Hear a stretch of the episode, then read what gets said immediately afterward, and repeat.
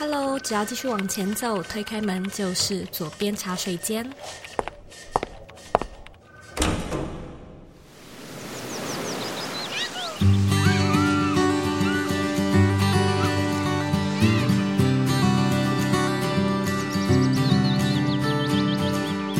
你现在在收听的是左边茶水间第一百五十八集。今天这一集节目呢，相信你已经看到标题了。我们要介绍的呢，就是这个神秘、特别又梦幻的职业——美食评论家。一般呢，我们讲到美食评论家，其实脑中浮现的第一印象，可能都是卡通《料理鼠王》里面那个感觉很尖酸刻薄的 Ego。但是呢，美食家的具体工作细节到底是什么？除了吃东西、拍拍照以外，这份职业究竟呢，还会需要哪一些专业的技术知识还有技巧？呢？今天呢，我们有请到美食家的自学之路，以及 Taster 美食家的创办人 Liz 高晴雯，来为你揭开美食评论家的神秘面纱。Liz 的背景其实非常的特别哦，他拥有台大法律系，还有哈佛法律硕士等高学位。原本呢，他以为自己会在国际的大型律师事务所终老，但是呢，他却发现自己的专长在吃，无论是呃品吃、寻吃，或者是写吃，都是呢他所热衷的议题。那 Liz 在二零一一年创办了部落格《美食家的自学之路》，当时呢，就因为独树一格的题材。还有文笔备受关注。那在二零一八年呢，Liz 也开始将部落格升格呢为垂直的媒体，创立了 Taster 美食家，聚集所有爱吃的人呢，把美好的事物都串联在一起。那我们今天的节目呢，除了会聊聊美食家这份职业以外呢，也会和你分享 Liz 的故事。这一集啊，其实我强烈推荐给想要做 niche market 缝隙市场的人，或者呢想要做美食自媒体的人来收听。你可以听听看一个人他是怎么样去做市场调查，怎么样利用自己看似无关的专业来定位出与众不同的风格。那这一集除了音频之外呢，我们一样也有做精简的影片版本。所以如果说你想要看影片的话，你可以呢在 YouTube 上面搜寻左边茶水间，或者如果你想要看文字的版本，你也可以呢在网址上输入 z o e y k 点 c o 斜线美食家的自学之路，准备好了吗？让我们一起欢迎今天的来宾 Liz 高晴雯。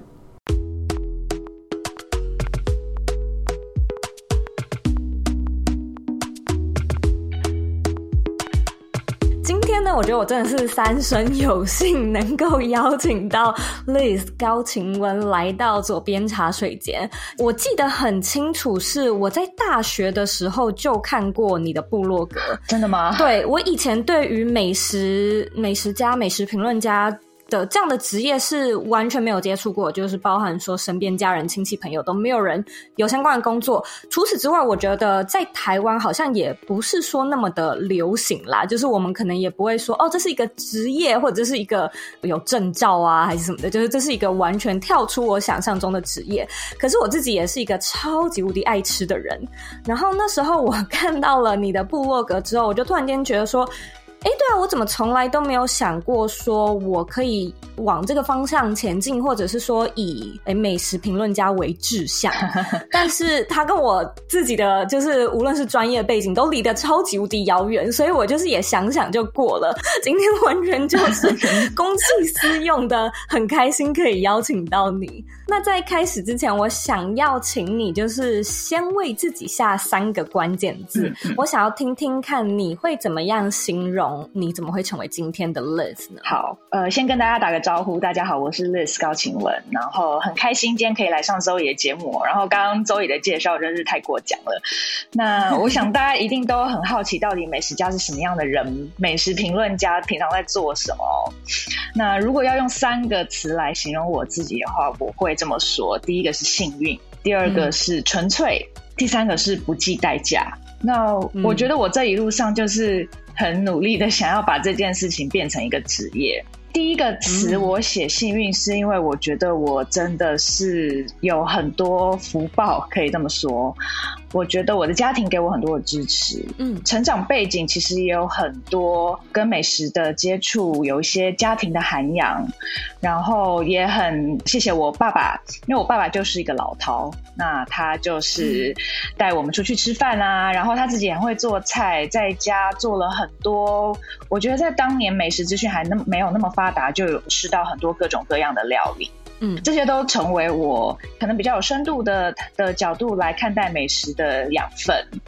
那我觉得还有一个很大的幸运的成分是，必须要老实说，我觉得在这个过程中，我是不太计较我获得什么报酬，然后我可以这样，其实就是也是要谢谢爸爸的支持。我觉得这个这个是确实是很现实的问题，就是你。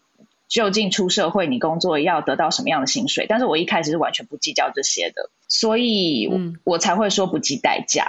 那我有讲到纯粹，纯粹是因为我真的是非常单一的念头，我就是很喜欢吃，我想要把我对吃的想法、吃的热情分享给大家。一路以来的写作都是这样，然后不计代价去做。那包括就是我自己买机票飞出国参加活动。然后吃餐厅自掏腰包，然后只要有任何难得的机会，我绝对是不计成本的去得到它，实现它。对，那我觉得这一路上都是这样。然后也有也有曾经有朋友跟我说，很佩服我，竟然可以一直很专心的，就是做这一件事情。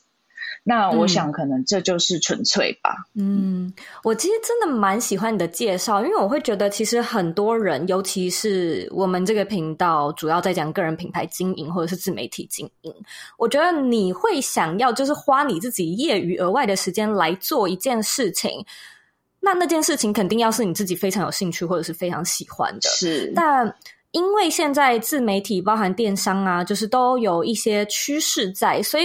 我我开始看到，其实蛮多人会把这个就是当成一个商机，是，因此他们可能会做一些我们乍听之下觉得说比较快、比较容易赚钱、比较有机会成功这样的一些主题。我看的时候，其实我就觉得非常的可惜，因为我就觉得啊，你不就是早上已经上完班了，然后晚上如果你选的这个东西又不是你纯粹热爱的，嗯，我会觉得这会本末倒置。但是这完全就不是你的例子。我。懂了，但是时空环境也不一样了。我刚开始的时候，其实是没有这么多所谓的流量变现啦，嗯、然后甚至也没有网红这个词。我开始的时候，十年前，二零一一年，今年刚好十周年，美食家的自学之路是十周年。耶！那当年真的生态跟现在很不一样，包括脸书粉丝页，其实也是刚刚开始。然后当时你其实不需要买广告，你就有很多的流量红利。生态环境真的很不一样了，所以我某程度上也可以理解，现在很多想要进来这一行，他很快就可以想到有很多打造自己事业的方法。那我们既然讲到二零一一年。因为我在做资料的时候，我就看到你有写说是三月的时候，对 突然之间就冒出了一个哎，美食家的自学之路这样的一个部落格，我还蛮想要就是请你跟听众分享一下，哎，三月的那个晚上到底发生了什么事情？你是这个想法在心中酝酿很久吗？还是它是一个突如其来的呃灵感呢？如果说发生什么事，其实应该说那个晚上。没有发生什么事，就是加没有加班。那个晚上我还在律师所工作，嗯、然后那个晚上刚好我不用加班。那那个想法刚好不用，对，就是很难得。对对对。那在那个比较空闲的晚上，其实我就已经有想要写美食部落格的想法一段时间了。嗯，那当时其实已经苦恼一阵子，对于我的生涯规划，我已经在思考我叫究竟要做什么。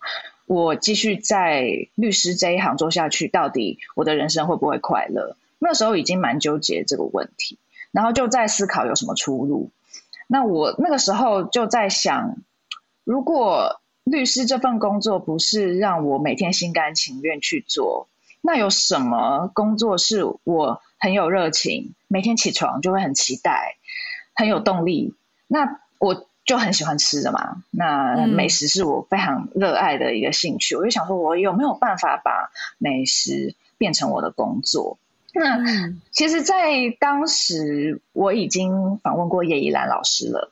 有有一个蛮难得的机会。嗯、那个时候我就很羡慕叶一兰老师说，他是完全沉浸在自自己的世界里。那这意思并不是说他不跟外界互动，嗯、而是说他非常沉浸在自己喜欢做的事业里面。他很喜欢吃，嗯、很喜欢体验生活，然后和旅游也有结合。他说他去搭游轮的时候，他连喝一杯茶，他可能都要思考一下，他都会把它当成工作。可是他非常乐此不疲。有的人可能无法接受兴趣跟工作完全紧密结合，因为代表你没有上下班时间。但是他觉得他完全喜欢沉醉，然后我就突然很羡慕这样的状态，嗯、因为我那个时候就是很很、嗯、每周都非常期待周末。嗯，当我周末被被破坏的时候，我就会非常沮丧，然后我很不喜欢这种状态，然后也很不喜欢自己不能掌控自己的时间。嗯、那我就在想，如果我可以每天就是做我很喜欢的事情，那会怎么样？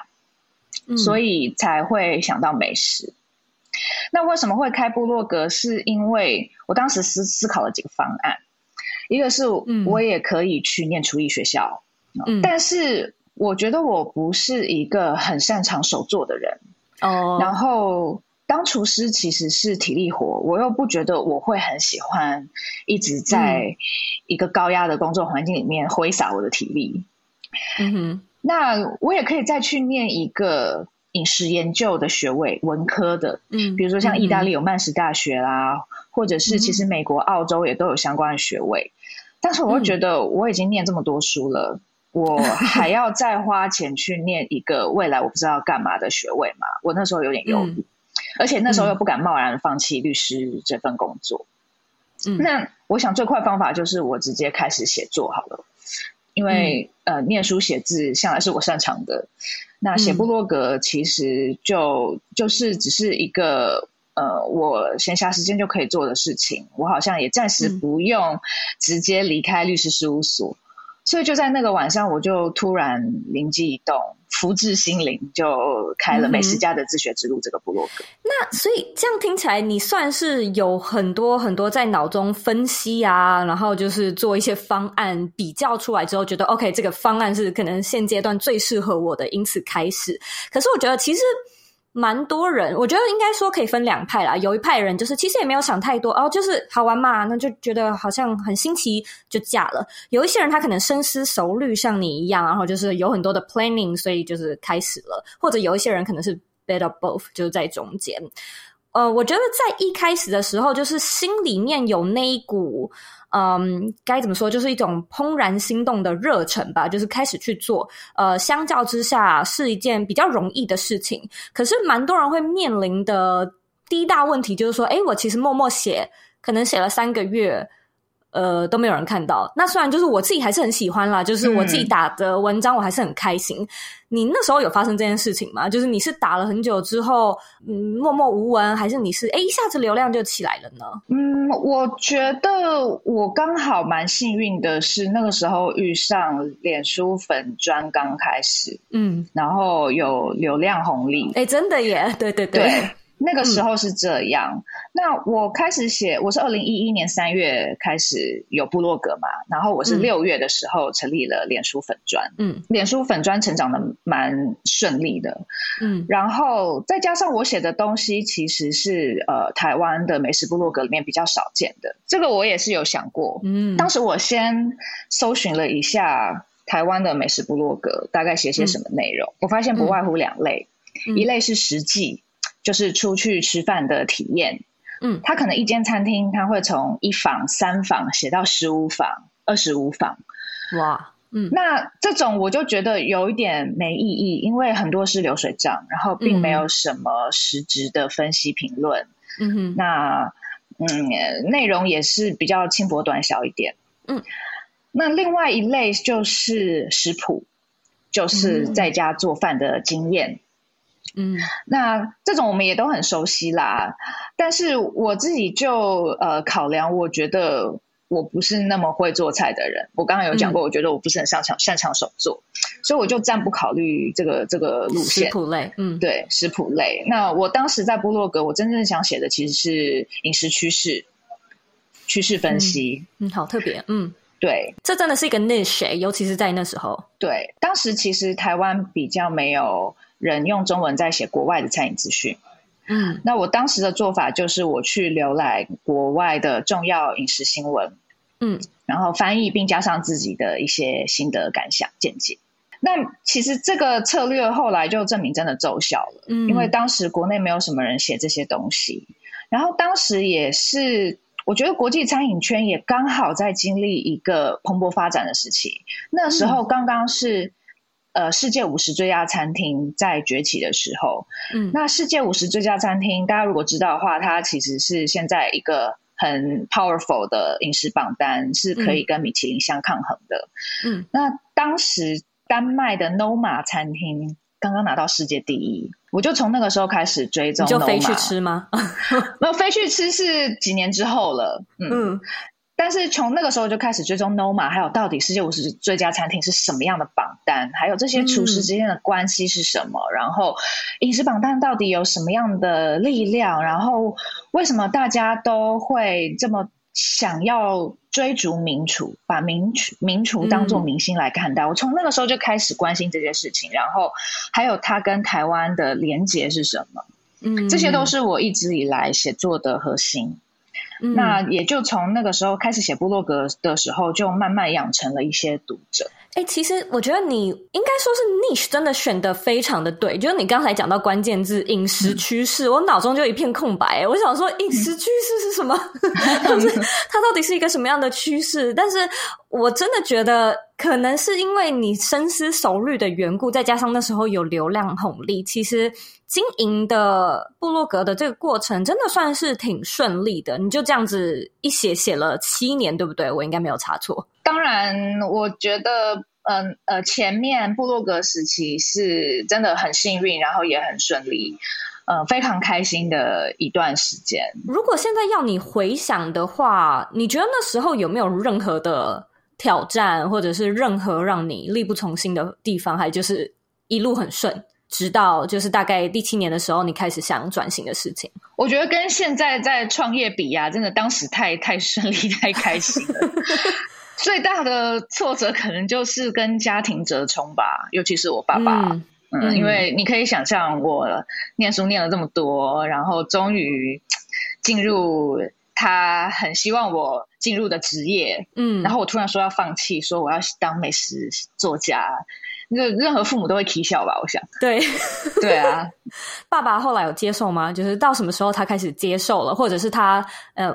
我也不想用承认啦，就是他开始认同说，嗯、哦，这 Liz 就是我女儿做这个，其实真的是一份事业。我觉得他后来可能就知道无法改变我，就是这个趋势 是不可逆的，的 对，他就只好接受了。这样一开始头两三年真的比较辛苦，嗯，他会有很多情绪，然后很多的不谅解。那不论我怎么样想要证明，他都是觉得徒劳无功，嗯、呃，也会一直表达他的失望，嗯。但后来有好一些，是因为我开始有在报纸写专栏或杂志写专栏，或者是呃，他有一些朋友有在上网的，会跟他说：“哎，我看到你女儿写的东西啊，你女儿很很有人气啊，怎么样的？”那他才稍微有一点点释怀。我觉得他现在年纪大了，他可能就也觉得还好了。然后再加上我现在就是也嫁人了嘛，然后有自己的公司什么的，嗯、他就比较不会说话了。对，但是可能我猜心里可能他还是有一点点遗憾吧，就是女儿没有成为他想象的那一个事务所大合伙人吧？我觉得可能爸爸这边就是他心目中或许会觉得这件事情很遗憾，但是我相信外界看你可能都会开始觉得说，哦，Liz 就是一个美食评论家，他甚至就是可以说得上是台湾前五、前三的知名的美食评论家。就是你有没有记得，大概是你开始写这个部落格到了第几年的时候？别人会用这样的一个，无论是呃标签啊，或者是这样的一个抬头来形容你呢？首先，我还是要说，美食家这个身份啊，就是是很难自己喊出来的。对，所以我我才会取名我的部落格叫“美食家的自学之路”。我觉得这个是一个不断自学的过程。然后我也从来不敢直接说我自己是美食家，这个是要别人说你是，你才是。嗯，那而且他是一个盖棺论论定的身份啦，我觉得。所以如果在我在在下辈子有人会认为我是美食家，像是唐鲁森啊，国外的布西亚萨瓦兰啊，那我会非常开心。嗯，但如果回到你的问题啊，如果说现在的话，我。可能觉得还是花了一段时间吧，大概我觉得至少五年，至少至少五年，对，因为你也要真的跟餐饮界比较有连接，然后真的是加入了餐饮产业这个家庭大家庭，对，人家才比较会认同你。那如果说我们就聊到美食家、美食评论的话，嗯，你会怎么样形容这个职业或者是这份工作呢？首先，它是不是职业呢？是不是一份工作呢？这是可以讨论的。对，我自己在我的 podcast《美食关键词》里面，其实有做一系列美食家的访谈。嗯，那其中一集的来宾就是我很尊敬的叶怡兰老师。嗯，那我们在讨论美食家是谁的时候，他就丢了一个震撼弹出来，就说美食家不是一份工作。这样，嗯，因为他他不喜欢人家称他为美食家，他对外一定自称自己是饮食旅游作家，嗯、或者是 Pico 杂货铺的创办人，他不会讲自己是美食家。嗯哼，他说为什么他不自称为美食家，是因为他认为美食家好像很很难获得工作的报酬。他认为他获得工作报酬是，嗯、比如说他出书好了，那那是写作的部分，作家，或者是他开选品店。哦，那他是选品店的主人，嗯、或者是他出去演讲，那他是一个讲者。嗯哼，他从不认为美食家是一个可以获得工作报酬的身份。那他认为美食家其实你基本上你很懂吃，你对吃很有见解，你就算不出来抛头露面，你有其他的工作，你也还是美食家。他认为是这样的。嗯，有另外一个说法，其实是徐仲老师说的。在同一个系列的节目里面，我也访问了许仲老师。那他说，美食家当然可以是工作啊。如果你可以从美食的相关领域、相关工作里面获得报酬，哦，也许是美食餐厅的顾问。嗯，嗯，那当然，美食写作也是也是一项。呃，如果你可以以美食家的身份获得报酬，那你就是美食家。他是肯定这件事情。嗯、哦，那我当然是要肯定他啦。嗯，那也因为这些讨论，我才发现哦，其实一路上我是在自己发明一个职业，一份一份工作的感觉。对，一份工作。那前面我可以不计代价是非常幸运的，但是后面我就在想说，如果我真的要打造一个可长可久的事业，我要怎么做？所以这个事件。有点就是连接到后来呃美食家的自学之路的转型嘛，变成美食家。我当时在转型的时候，我没有意识到这一点，但是现在回头看，完全是。嗯，从一开始成立一个垂直的内容网站，然后到开始跨入电商，嗯、那真的就是从一开始。想要写美食，分享美食体验给大家的这个非常简单的初衷，然后一一步步长成，它真的是要一个是真金白银的事业。嗯，我们现在就来跳到这个议题来聊聊，因为我觉得也蛮有趣的是。嗯如果说啦，如果说你经营部落格的过程那么顺利的话，是什么样的原因会让你突然之间觉得说，哦，我可能要从个人的部落格时代转型到呃媒体，转型到电商呢？现在回顾，我觉得部落格时代很顺利，然后可能外界也是这么认为，但我其实自己内心还是会有焦虑感，我还是会想说，那下一步我要干嘛？尤其是在大概二零一七、二零一八的时候，嗯、我就一直在想，我部落格写到现在，嗯、到了一个有一些成绩的状态了。那下一步会是什么？也差不多是那个时候吧。就很多台湾有很多 YouTuber 了，对不对？对。那你现在看到很多创作者，那包括又呃二零一九、二零二零二零 Podcast 大爆发，你发现媒体生态一直在变。嗯那如果你一直停留在原本的位置，其实是很危险的。嗯，那在二零一八年初的时候，就有了想要成立一个媒体的想法。嗯，这件事情其实我也很幸运，是因为我先生也是从事相关的行业。呃，我先生他其实也一直在呃网络内容产业里面耕耘蛮久的。那他其实他有一个媒体叫做泛科学。嗯哼，嗯哼，那。泛科学其实一直都是以组织的形态在做网络媒体的事情，呃，包括泛科学啦，然后呃，娱乐重疾啦，然后或是比较公益性质的 M Post 啊等等的，那他就可以给我很多的支持跟想法。嗯、那他也、嗯、也是他建议我说，那你其实最好要有一个媒体，而不是你的个人部落格。嗯，然后他也觉得我不应该用美食家的自学之路来改，而是我应该有一个新的品牌来做一个区分，嗯、这样子。那我们现在来聊聊，就是开始做美食家这这一块的 planning。你可能自己在做美食家的时候，你是怎么样去知道说，OK，我要来做电商，然后选品是选什么样的品，或者是说我今天要来做这个媒体，那我的内容到底要做什么样的内容呢？是。嗯，um, 我先解释一下 Taster 美食家，嗯，加法的加，美食家是加法的加，然后英文名字是 Taster。那我当时在想象这个品牌的时候，我是希望它可以把爱吃的人聚集起来。嗯、我们是一个美食爱好者的集散地。嗯、那先前美食家的自学之路是我一个人嘛？那接下来我是希望可以把爱吃的人都集合起来，变成一个社群，所以才呃用加法的加美食家这样子。嗯，呃，一开始媒体的部分，我们是希望，呃，这个平台上面不是只有我的声音。一开始有邀请其他的专栏作者，嗯、不过这件事情又有点困难了，后来就比较没有办法继续下去。嗯、但以这个品牌的初衷来说，我们是希望它有各种不同的内容来源的贡献。嗯，那包括有很及时的餐饮资讯，这部分其实是可以直接餐厅店家提供给我们，嗯、我们都很乐意帮忙发布。嗯哼，呃，内容的部分，深度内容部分，我们有专栏，有专题。嗯、那呃，我们先前也有兼职的外稿写手或者是编辑来协助。嗯，就不是只有我一个人冲锋陷阵了，还有别人可以帮我去采访。嗯，然后就是呃，内容的类别的部分。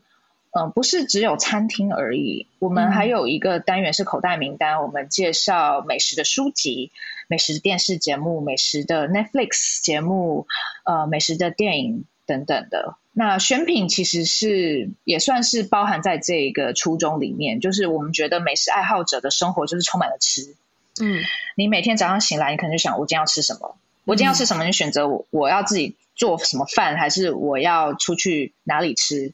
嗯哼，然后你可能晚上回家，你要休息了，你打开电视，你看的还是 Netflix 上面的美食纪录片，嗯哼，或者是你呃有美食电影了，你还会去戏院看，嗯哼，所以你生活中的各个各种大大小小的决策都是围绕围绕着吃，那我们就希望可以提供这所有的相关资讯，大概是这样。嗯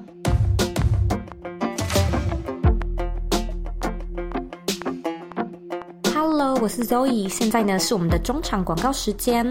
我和生鲜时书合作的音频课程《远距工作硬实力》在七月份呢推出毕业生的特别优惠档期，从二零二一的七月一号到七月三十一号，这堂课程呢会做一个限时的促销，只要台币一千三百元就可以购买到这套线上的音频课程。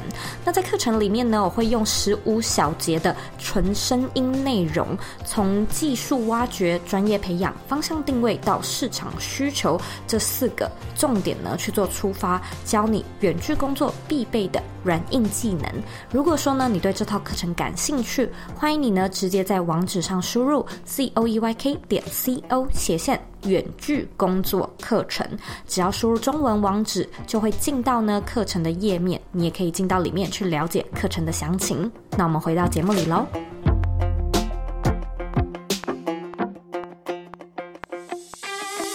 我觉得我们这个外行的人，就是在看的时候，就只会看碗盘里面的东西，然后再加上吃进嘴里的感觉，就这样而已。是我们一般人可能对于美食家这样的一个职业，都会有一些刻板的印象。但是我相信他可能是、嗯、无论是在品味或者是关注上面的元素，都是更全方位的。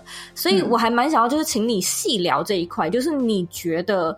一个美食家，他在品食的时候，他跟一般我们这种普通人在吃饭，到底有什么样的差别？你们特别关注的东西到底是什么呢？嗯，我觉得可以分两个面向，一个是微观，一个是宏观。微观的话，你可以说是盘子里面一切的细节，也包括盘子外面的细节。盘子里面细节，食材用的是什么？它的料理的技法是什么？嗯、哼还有呃，厨师注入的概念是什么？他有什么样料理的想法？甚至可以说是烹饪的哲学。嗯、不过哲学这个字有点重吧？但是现在很多厨师他其实煮饭是要把他的个性煮出来，他的生活经验煮出来。嗯、那这些都是有很多他的想法。概念在里面的。那盘子外的东西，其实你如果是要评论一家餐厅的话，你是要注重跟你感官相关的所有细节，包括你一走进门你看到的呃室内的环境，你可能摸到的菜单哦、呃，还有服务生跟你的对话，嗯、你耳朵里面听到的音乐，还有你闻到的气味。嗯、其实，在设计一间餐厅的时候，呃，如果这些面向可以考虑的越周全，那体验就会越好。嗯所以我们在讲高级餐厅或是所谓的 fine dining 的时候，你这些细节顾得越全，你就越 fine。我是这样看的。嗯、那当然，你在看一间餐厅，我们先讲餐厅就好。那你可能也会有出国体验嘛？嗯、这个餐厅是在国外。嗯、那当你去理解这个厨师做的菜的时候，那你可能还要理解哦，他是来自什么国家？嗯、他是有怎么样的养成背景？背景对，嗯、然后或者这个餐厅所在的位置。地理是什么？呃，有什么样的气候？嗯、因为气候跟地理就会影响到他用什么食材，嗯、然后还有它有什么样的历史文化。那个文化的部分比较是在关于这个菜它有什么样子的传统的内涵。嗯、这个地方的人他从以前到现在吃的食物是什么？用什么料理的方法？这也是有文化的。所以其实这样一讲，你就发现你你好像要很博学，嗯、你可能一方面要懂农业。你又要懂，你要有历史，对，呃，你还要对美感有一些要求哦。嗯、那美感的要求，那其实它又是常年的涵养哦。就是如果你一直都是吃快餐店的话，那你可能对于美感是没有什么感觉的。嗯、那所以它是其实是一个综合性的、多方多面向的一个判断。它很有趣，我觉得美食家很有趣。门槛你也可以说门槛很低哦，就是任何你只要有嘴巴，你可以讲话，你可以吃饭，你基本上就可以当一个美食家了。因为吃饭人人会吃啊，然后发表意见人人会发表哦。嗯，但是你也可以说它门槛很高，就是你要怎么样获得大家的那个认同呢？嗯，你其实要能够形成美食的论述。美食的论述其实就是我刚刚讲那些东西，而且甚至还更多。因为当你要评论的话，你的涵养、个人的涵养是很重要的。那不只是懂美食而已，你可能还要懂很多其他的东西。那你要怎么形成有建设性的美食评论？嗯，那这个就不是人人做得来了。可是，那你要怎么样达到那个境界呢？嗯、这也是我还在探索的。对，我看到很多前辈的例子，那真的是不简单。呃，嗯、你可能要写出一个巨作。哦，嗯，那这现在这个时代，可能还有你要有网络的声量等等的哦，嗯，呃，是综合的，嗯，我觉得我也一一直在这个路上探索。我在呃做访纲整理的时候，有查到一篇文章是叶怡兰老师的文章，然后他是在是就好像是跟你的对谈吧。怡兰老师他就说，Liz 是一个跟一般食客完全不一样的美食家来形容你。我其实看到这句话的时候，我自己心里有感觉啊，因为我觉得你的文字真的可以感觉出文字上面的美感。可是我想要问问看你本人，你觉得你自己在做这件事情的方面有什么样的优势，或者是有什么样的？超能力有什么样的特色，让你可以跟一般的食客是有差距的呢？不敢说有什么超能力啦，但如果真的说要有什么不一样的话，我觉得我对文文字还算在行。嗯，当然也不是说我有很有文学价值啦，我写的东西。不过，我法律的训练是很有帮助的。法律律师需要一直写文章吗？当然，当然，律师对于文字的要求是非常严格的。那个要求是你的每一个字、嗯、哦，不只是段落跟段落之间哦，你每个字前后都要有逻辑的，而且你要非常精准，你的表达要非常精准，你的意思是绝对是该模糊的时候要模糊，该该精准的时候要精准哦。那个意思表达是要。非常有力量的，会比较实事求是。嗯、那一开始可能比较少一些风花雪月啦，讲那些个人感觉的东西啦。哦，但那个都大家都会嘛。我我我其实也可以很很可以去写，呃，去去用很多形容词来堆砌，来来去讲一道菜嘛。嗯。但我觉得我还是会，因为以前的训练会比较的去探讨呃食物背后的缘由，我会查资料来佐证它。嗯。这个其实在以前的美食写作，对，尤其是部落客来说是比较少的。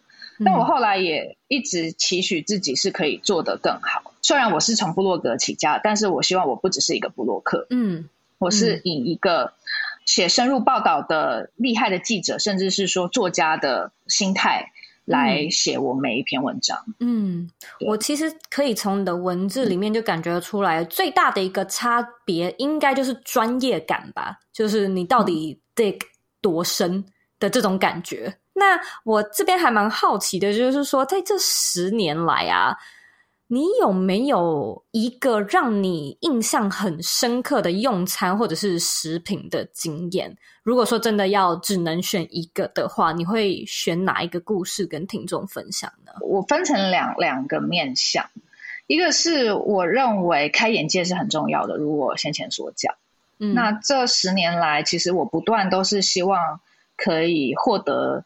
新的有意义的体验，嗯，那再来是我在吃饭的这个过程中，我其实很喜欢跟厨师或是餐厅业者聊天，嗯，但往往是在这些对话里面，你会获得很多启发。有的时候是你跟他一聊，然后得知啊他的理念，他为什么想要做这些事情，然后甚至帮助你理解了这个世界。我觉得是。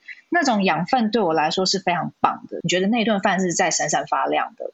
哇！那第一件事情开眼界来说，其实我这两年我比较有感觉的是关于中菜的体验。嗯，那这已经是 pre-COVID 疫情前了。那个时候有去呃中国啊、香港等等地方，那吃到了一些台湾比较吃不到的中菜哦。嗯，包括在澳门有一家私厨叫盛哥，你在那边吃到非常好吃的炸子鸡，或者非常好吃的金钱蟹盒。嗯哼，或者是我在呃杭州的新荣记，新荣记是现在中国很厉害的一个餐饮品牌，它总共在中国摘了九颗星，然后去年它的北京新荣记摘到三星，哦，非常不简单。那在杭州的这一家旗舰店，嗯，它不仅环境非常好，服务好，然后它的美感好，然后它的用餐方式就是我们平常习惯的桌菜。现在很多人觉得，好像精致的中菜是要中菜西吃，这个想法一直都存在。可它不是，它就是用我们原本吃饭的方式，把所有的细节做好，然后那个料理一吃就是觉得哇。超好吃，你一入口就会觉得、嗯、啊，超好吃。像他有个家乡咸肉饭，就是你一入口就觉得啊，这个就是我的 comfort food 那种感觉。嗯哼嗯。那我一直在想，台湾的中餐呢，台菜呢，我们有办法做到吗？你往往都是在外面体验了，你回看自己，你会比较，然后想说，嗯，那我们自己呢？这一直一直也以来也都是我观察美食的一个核心的概念。你在外面体验了，你回看，嗯，然后去思考究竟我们该怎么做。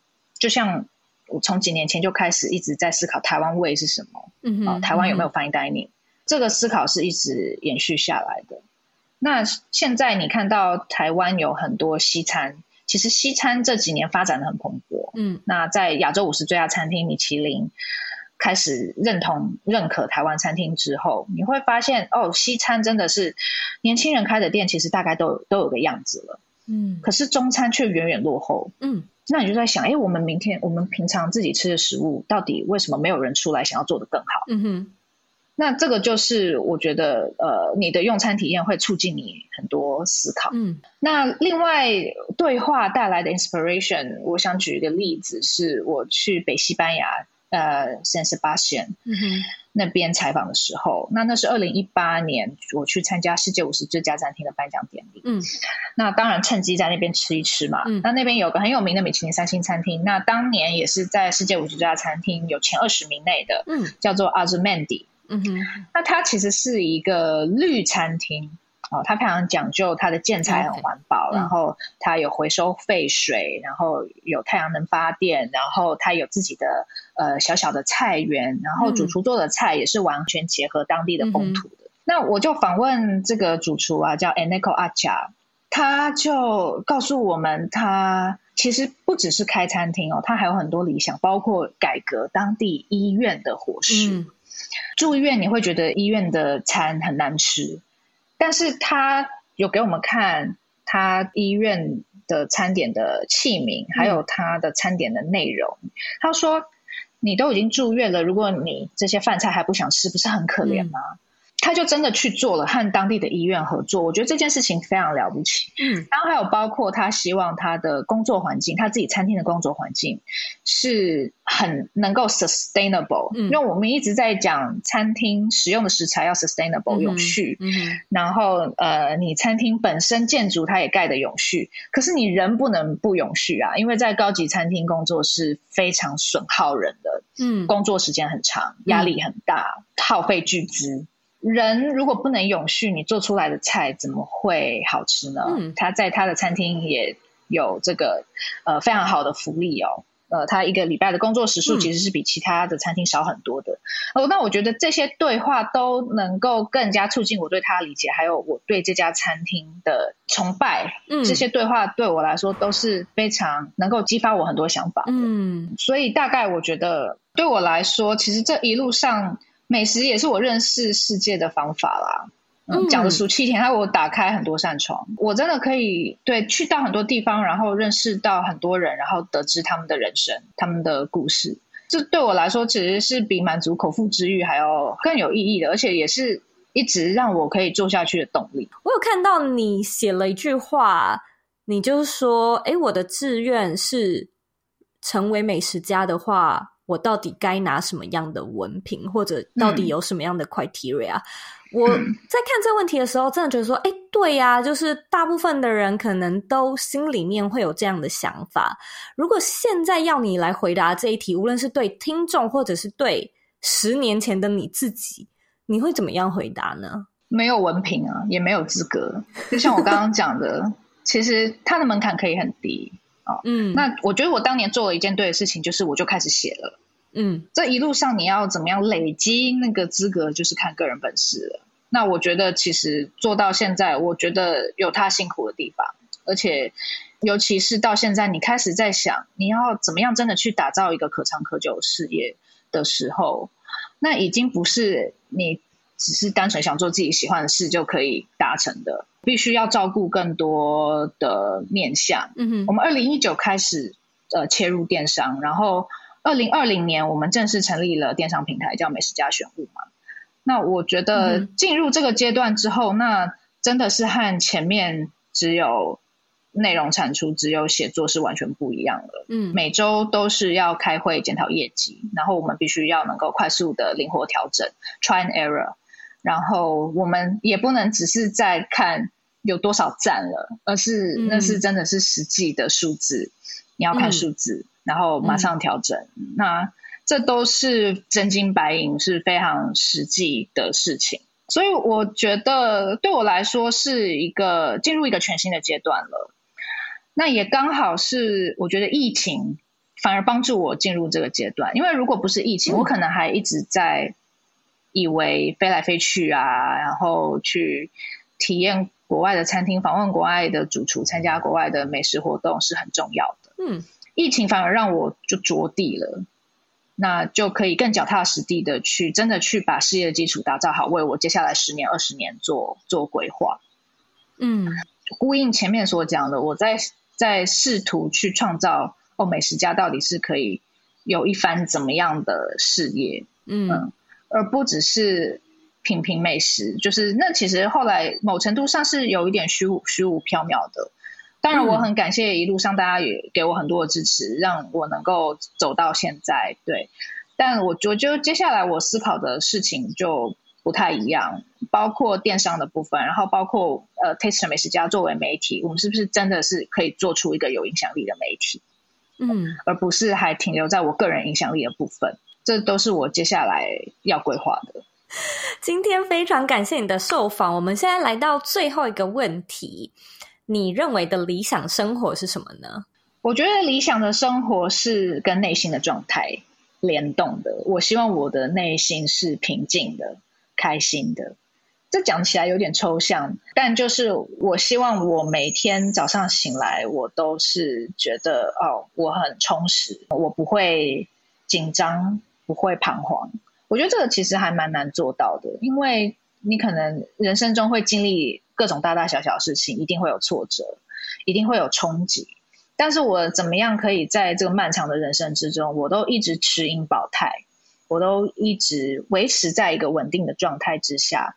这个是我认为最理想的，嗯，它可能不是一个物质上面，好像我要住到多少钱的房子，每个月可以都可以出国旅行之类这种，我觉得没有到那么实际。我觉得就算是好，今天你创业打拼成功，你住到了豪宅里面，但你可能你的内心状态是不开心的，或者是就算我真的创业成功，我住到了豪宅里面，我还是希望我的内心状态是非常平稳的，持盈保泰。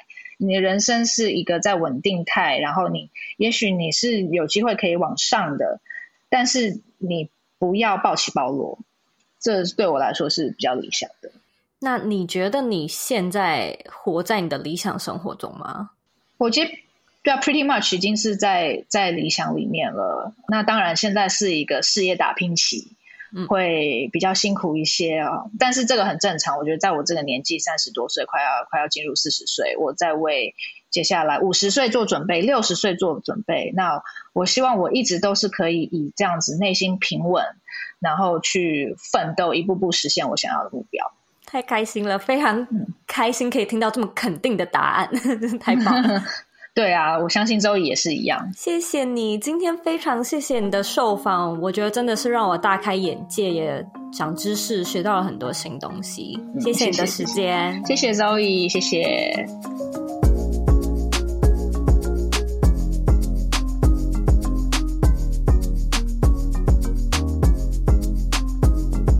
今天的重点整理一。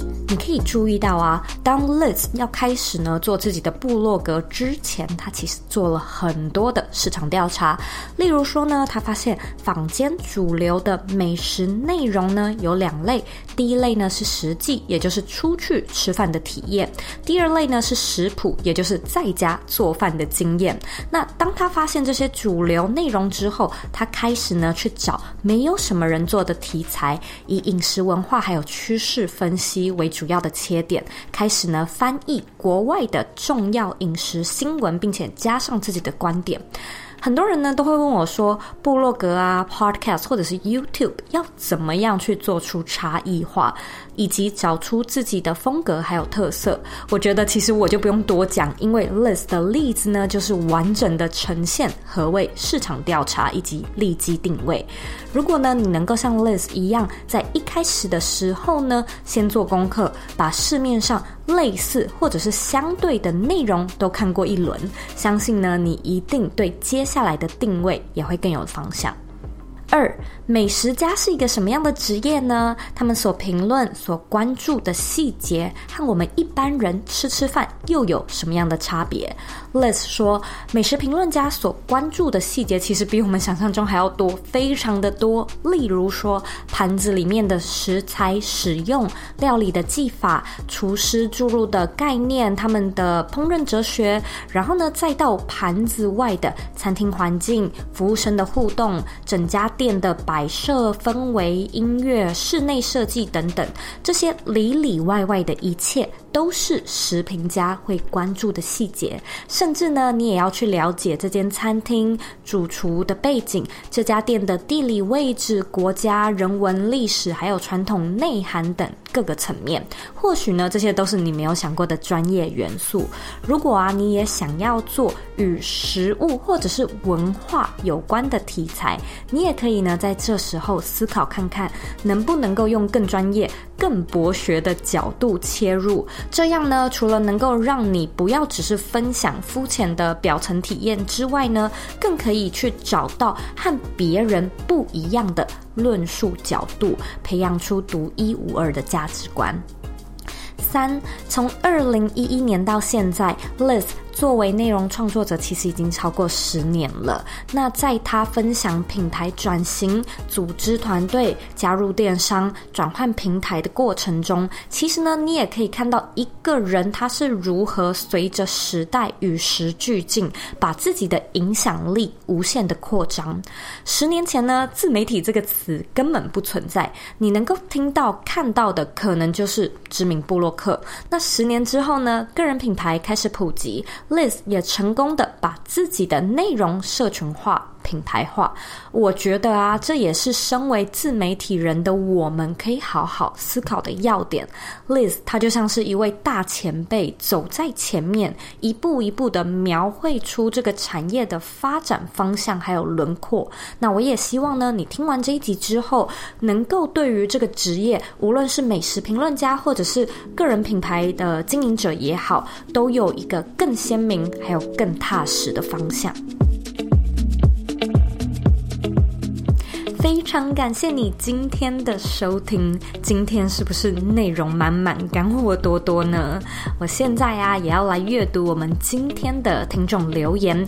今天的听众的名字叫做 Quanchi，所以我在想，可能是。光介翻译叫做光介，如果说我说错的话，再麻烦跟我说一声。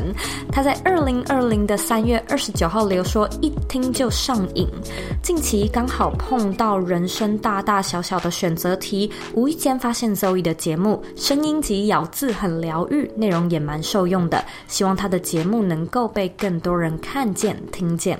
非常谢谢你的留言。如果说呢，你听完今天的节目，觉得有一些收获的话，我也想要麻烦你帮我呢到 iTunes Store 上面打星评分，并且留言。那在留言的时候呢，我希望你多帮我做一件事情，就是留下你现在正在收听的集数。如果说可以告诉我你为什么喜欢的话呢，能够对我帮助非常非常的大。那别忘了也花一点时间订阅这个节目，还有把这个节目分享给身边你认为会有需要的朋友，或者你认为很重要的人。我们现在呢，在脸书上面也有一个私密的社团，你可以在脸书上直接搜寻“理想生活设计”，就可以找到我们，并且加入这个社团。我们在社团里面呢，讨论跟这个节目一样的主题：远距工作、自我成长，还有个人品牌经营。如果说呢，你对这些主题感兴趣，欢迎你加入这个大家庭。那如果说你对我们的节目有任何的想法、看法，你也可以回到我的网站或者是 Instagram 上面找我。我的网站网址和 IG 的账号一样是 zoeyk 点 co。你可以截图这一集的节目，分享到你的 IG 线动上面，tag 我，还有 tag Liz，让我们知道你有在收听，让我们知道你的看法。最后的最后呢，我知道你是非常忙碌的，我也知道你可以选择去做很多很多其他的事情，但是呢，你却选择来收听这一集的节目，我真的真的非常的感谢你。现在呢，我也想要花一点时间跟你说，你是你人生的负责人，你有权利也有能力去过你热爱的人生。我们下次见喽。